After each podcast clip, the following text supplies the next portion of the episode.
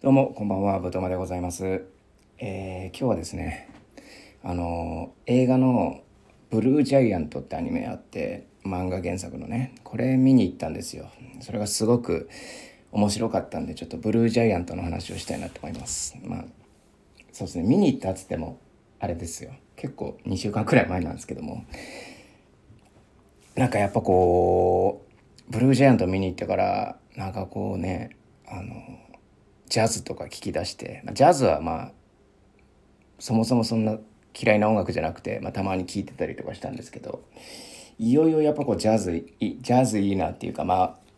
ジャズだけじゃなくてなんかこう音楽のこう良さっていうかねそういうものをなんかこう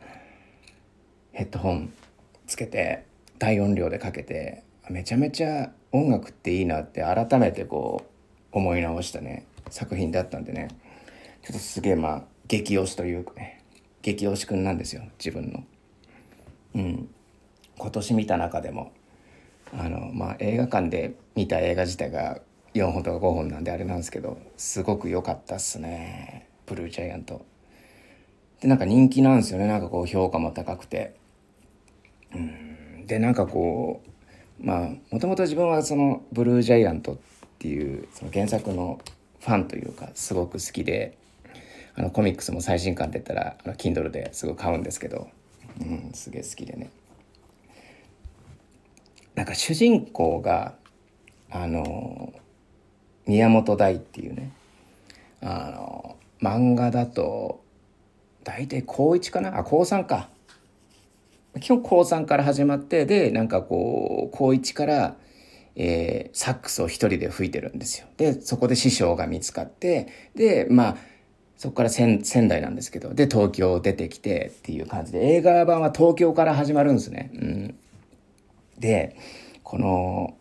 宮本大がまずこれあのすごいところっていうか、まあ、映画の主人公としてなんかこうすごいなっていうかまず一個気引かれるところやっぱこうそのジャズっていうそのサックスがねあのサックスプレイヤーなんですけど主人公は。サックスをあの高校の吹奏楽部入るわけでもなくそれこそその師匠が見つかるまで3年間一人で毎日3年間ね毎日一人でその河原仙台なんで広瀬川なんですけど河原でもう雪降っても雨降ってもあの吹き続けたっていうすごいねなんかこう本当石の上にも3年みたいな字で言ってる人なんですけど、まあ、なんかそういうなんか少年漫画にありがちのすごくねこうなんだろうな野生児的なさまあ分かりやすく言うと最近だと「スラムダンクの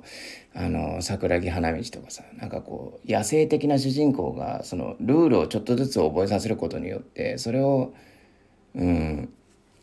なんか開花していくみたいな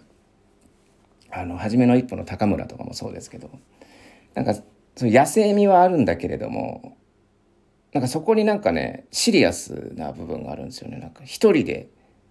一人でやってたっていうねこのそこがねすごく共感したっていうか共感したも何も自分はもうこんなことやったことないんですけどすごいなっていうか思う主人公なんですよね。で一人で河原でジャズやってて。でまあ仙台のストーリーが、まあ、大体漫画で言うと5巻くらいまで4巻の終わりくらいまでなんですけど。で5巻から東京編っつってで日本編はその10巻で終わるんですけどなんかねすごくねいいなって思ったんですよ。その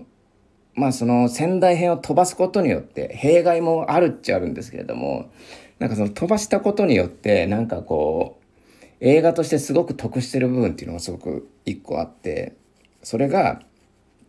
あの東京でねバンドを作ろうとして仲間探すんですよ。うん、あのドラムとピアノねサックスプレイヤーだから。まあ、あとジャズだとあのカルテットとかって言ってあとあのベース入れたりだとか、うんまあ、あと好みでギターとか入れたりとかする場合もあるんですけどジャズのねあれだと。でまあじゃあドラムとあのピアノは必須だなっつって探すんですけれどそのピアニストがねあの雪のりっていう澤部幸則っていうキャラクターででなんかまあたまたま入ったそのジャズのライブハウスみたいなところで出会ってわこいつうめえなってなってでそこで誘うんですよね。うん、でその雪のりもすごくもう天才的なプレイヤーなんでやっぱこうじゃあお前がどれだけうまいか見たいわって言うんですよ。でまあその違うそのお店でその宮本大大のあのサックスプレーを見せるんですけれどもそのシーンがねやっぱあの原作の方もめちゃめちゃいいんですよ。うん、あのー、原作って漫画なんですけど音楽の話じゃないですか。で音楽なのにそのね音が出ない漫画で表現するって結構すごいことだと思っててまあでもこれはなんかあのハロルド作一先生のあのベックとかでも、まあ、やられてることなんですけど漫画で音楽をやるっていうね結構まあベックの時もす音楽なんだっていうところで、ね、すげえなって言われてたんですけど、まあ、ペックの場合はなんかまあいるなんていうかななんかこう作品の性質上なんかちょっとサブカルチャーというかちょっと知識というかその音楽の知識のなんかこう面白さというかさうん、もあるし、絵的にもなんかこう、エモいんですよね。うん、エモいというか、ベックの場合はね。エモさっていうところもあったりとかして、で、やっぱその、歌の、歌ってるそのまあ主人公小雪っていうんですけど、その小雪の歌のシーンとかも、なんかまあ、歌ってないのに伝わってくるその画力みたいなのがあったんですけれども、このブルージャイアントは、なんかそれにも増して、その絵力というか、絵としてのなんかこう、表現の仕方がもうすごいんですよね。だから、なんだろうな。ある意味絵で見せるからね、その漫画版のそのブルージャイアントはね、もう、小津町なんですよ。小津。小津安二郎なんですよ。あの、もう、重、重めの、重めのっていうか、ちょあの、激しい小津みたいな感じですね。うん、のなんか絵でバーンってこう出すみたいなのがねその漫画版はすごくてうんあとカット割りとか小回りとかもすごくねなんかこう金銭に刺さる小回りなんですよねあの線の引き方とかも。でこの漫画をその原作というか実写化するってなった時にいや野暮でしょと思ったんですよ、自分は。そのなんか漫画出ない、その漫画で音出ない、その作品ですごくいいのに、それを音出してアニメ化して、それどうなの？っていうふうにはちょっと思ったんですけど、でもやっぱり見たいからどうしても。見たいなあって思って見に行ったんですよ。したらやっぱすごいっすね。やっぱこう、あのー、アニメーション初めての体験をしたんですよ。その映画館で、映画館、映画、映像表現として、初めてかもしれないですね、これ。あの、音楽、音楽自体のパワーでやられるって、すごくて、あの、よくさ、なんかこう、インチキ恋愛映画みたいなのでさ、なんかこう、ね、ここ感動してくださいよみたいなのでさ、音、なんかこうね、泣かそうみたいな感じの音楽流すみたいな演出あるじゃないですか。あれがすげえ嫌いで、そこ無音でいいんだよ、無音でって思ったりとかもするし、なんかシンプルなやつとかさ、うん、すぐミスチル流すなわって思ったりとかするタイプなんですよ。またミスチルか、みたいなね。うん。ミスチル流してラッドウィンプス流してかっていう感じなんですけど、でも、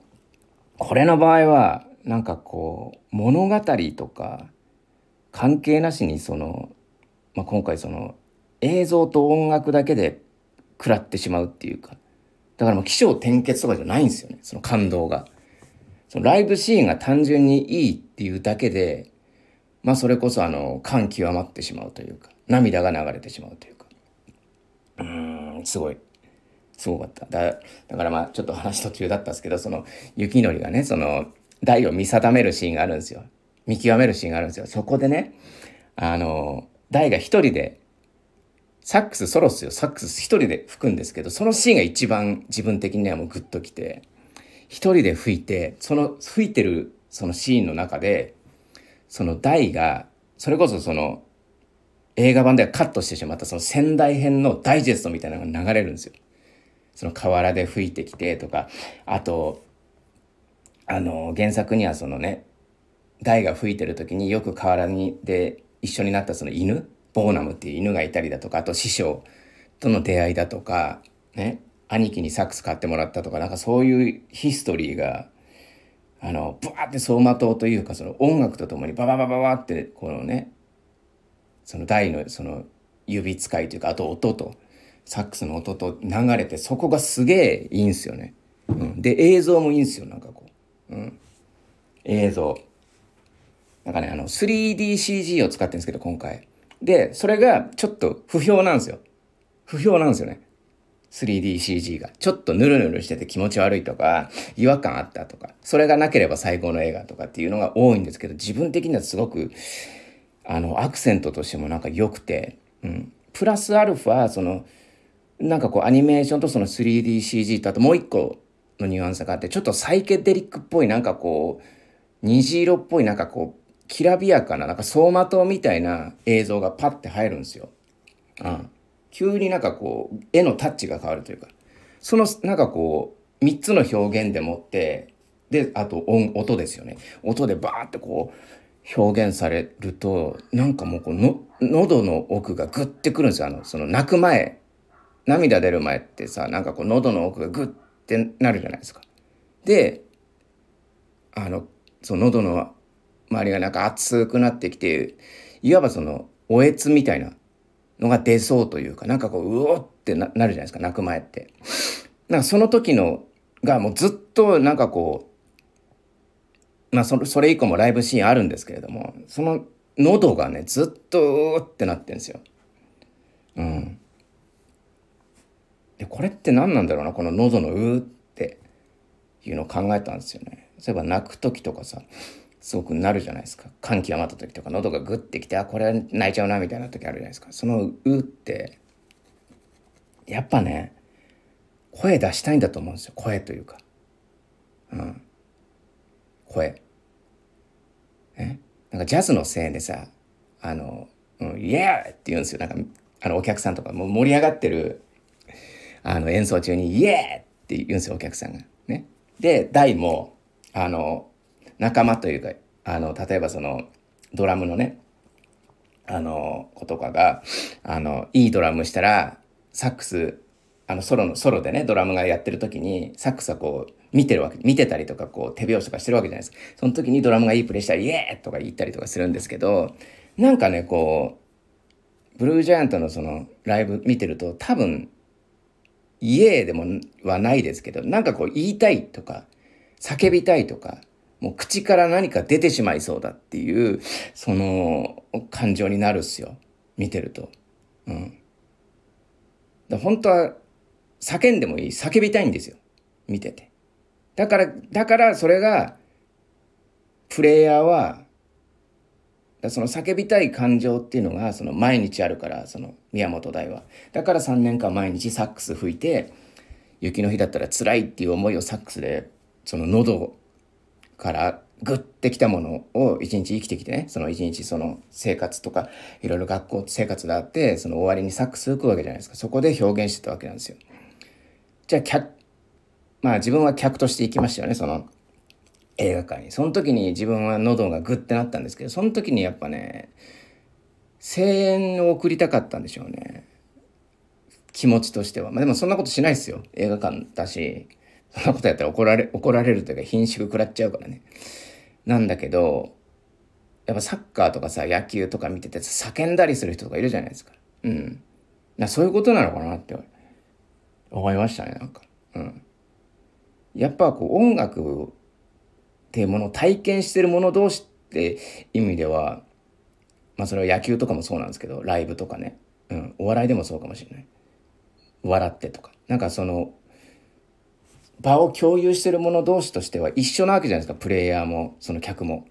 そういう意味ではやっぱこう喉の奥にグッとくるものっていうのはやっぱこう共通してんのかなってちょっと思ったんですよねこのブルージャイアント見てて、うん、こんなこと思ったのは初めてかもしれないですね。なんか映画ってさうんなんだろうなそのまあ自分なんか特にそうなんですけどなんかこうストーリーとかさまあそれこそお笑いのネタとかさそういうことを考えるようなことをしてたからやっぱこう起承転結とかさあの、セリフの重さとかさ、このセリフ面白いなとかさ、うん、あ、ここの見せ方おもろいなとかっていうのばっかこう、気にかけてきましたけれども、なんかこう、単純になんかその、音のエネルギーとかさ、それこそセリフの、まあ役者だったらセリフのこう抑揚の重みみたいなのっていうのはあんまり着目しなかったけど、やっぱこれすごかったっすね。うん。で、まあこの映画はあの、すごく音質のいい映画館で見た方がいいって推奨されてるんですけれども、まあ自分は普通の、まあ、そこそこいい映画館で見たんですけど、それでも全然、特にあの、ドルビーアトモスとかじゃないですけど、良かったっすね。うん。なのでね、すごく、まあおすすめなんですけどね。なんか、うん。あの、ぬるぬるとした 3DCG すらもよく見えたというか、うん。あんま気になんないですよね、3DCG。自分あの、バーチャファイターとかさ、もう、セガサターンとかの格闘ゲームの時代からやってるから、あんな、ねえ、ぬるぬる動くだけですげえわって、やっぱ 3D がよって思っちゃうんですよ。うん。だからもうほんと贅沢なもん、話ですよ、本当に。あんな、あのくらいの 3DCG って文句言ってたらダメだなって思いますよ。なんだ違和感で言ったら、むしろ仙台弁の方が違和感あっただろうって思うんですよね。なんか。あれ難しい。これもね、あの方言問題あるんですよ。自分なんかあの宮城出身で、もう仙台弁というか、まあ、出てくるまでは普通に使ってたというか、まあ、浴びて、あの、両親とかね、あの同級生とか、まあ先生とかのね、方言を浴びて育ってきたから、やっぱこうね、違和感というかすぐ感じてしまうんですよ。うん。で、まあ、特にこの東北弁というかこの宮城弁の難しさというかね、やっぱ改めて感じたし、やっぱね、こう、アニメっていうその、なんだろうな、アテレコするわけじゃないですか、アニメって。アテレコとやっぱこう方言ってやっぱちょっと相性悪いっていうか、やっぱちょっと浮き立たせるわけじゃないか、セリフって。その、やっぱちょっとなんかなんだろうな、こう、リアリズム芝居みたいなのとちょっと違ったさ、浮き出させるわけじゃん、セリフをとしてさ、ポンって。に、なんかこう、方言をはめると、すげえなんか違和感というか、やっぱ感じますね。うん。で、これはもう本当に芝居の上手い下手とかじゃないような気がしてて、うん。なんかこう、なんだろうな。ムードですよね、ムード。なんか言葉が出てこないですけど、ムードというかさ、なんかこうあるじゃないですか。なんかこう、レイヤーというかさ、レイヤーが違うというか、層が違うというかさ、うーん、なんかね、あれなんですよ。まあ、特に仙台弁って、まあ、おじさんおばさんと相性が良かったりするから、あの、唯一このブルージャイアントで仙台弁が違和感なかったのがそのドラムのドラムのあの同級生がいるんですけど名前ちょっとど忘れしちゃいましたけどそのドラムの男の子がお母さんにね大学休学させてくれって電話するとこあるんですけどそのお母さんのズーズー弁というか仙台弁は完璧でしたね完璧というかやっぱこうトーンというか抑揚というかがすごく良かったんですよ。でもなんかこう若い人がちょっとなんかこうかっこつけてとまでは言わないけどそういう感じでやると、やっぱりこう、仙台弁って、何々だべ？みたいな感じで、なんかこう、だべ？みたいな、こう、なんだろうな、こう、いわばそのドラゴンボールの悟空的になってしまうというかさ、うん。なんですよね。やっぱ悟空とか、まあ、あとラムちゃんとかさ、ラムちゃんって何々であっちゃっていうじゃないですか。あれって、あの、東北弁から来てるんですよね。うん。でもあの、なんかこう、アイコン的になってしまうというか、うん。だからやっぱそこでちょっとなんかアホっぽさというか、うん、が出てしまうなっていうのはちょっとあの感じたところであるんですけど。いやまず全然そんなもんあの何の問題もないくらいね。あの面白かったですけどね、うん、最近 3DCG 多いっすよね。スラムダンクでも使ってたじゃないですか。スラムダンクでは 3DCG のことは結構悪くは言われてなかったんですけど、自分的にはそんなね、変わんなかったですけどね、スラムダンクもの 3G、3DCG と。うん、確かに。あと、ブルーロックとかでも結構最近ね、ちょびっと使われてたりとかするんですけどね。いやー、でもこれ、アニメ化でよかったっすね、本当に。うん。やっぱ、さすがにこれ実写化できないでしょ。実写化は無理でしょ。うん。実写化でだってね、そしたらジャズやらない、あの、サックス覚えないといけないからね。うん。誰が、武田真治しかいないでしょ、武田真治しか。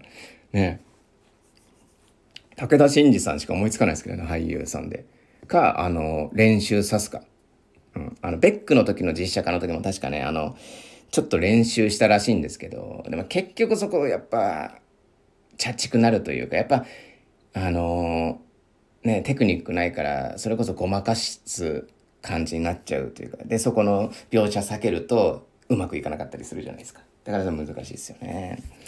あ、あと、武田真治さんがもしね、まあ、宮本大演じるのもいいんですけれども、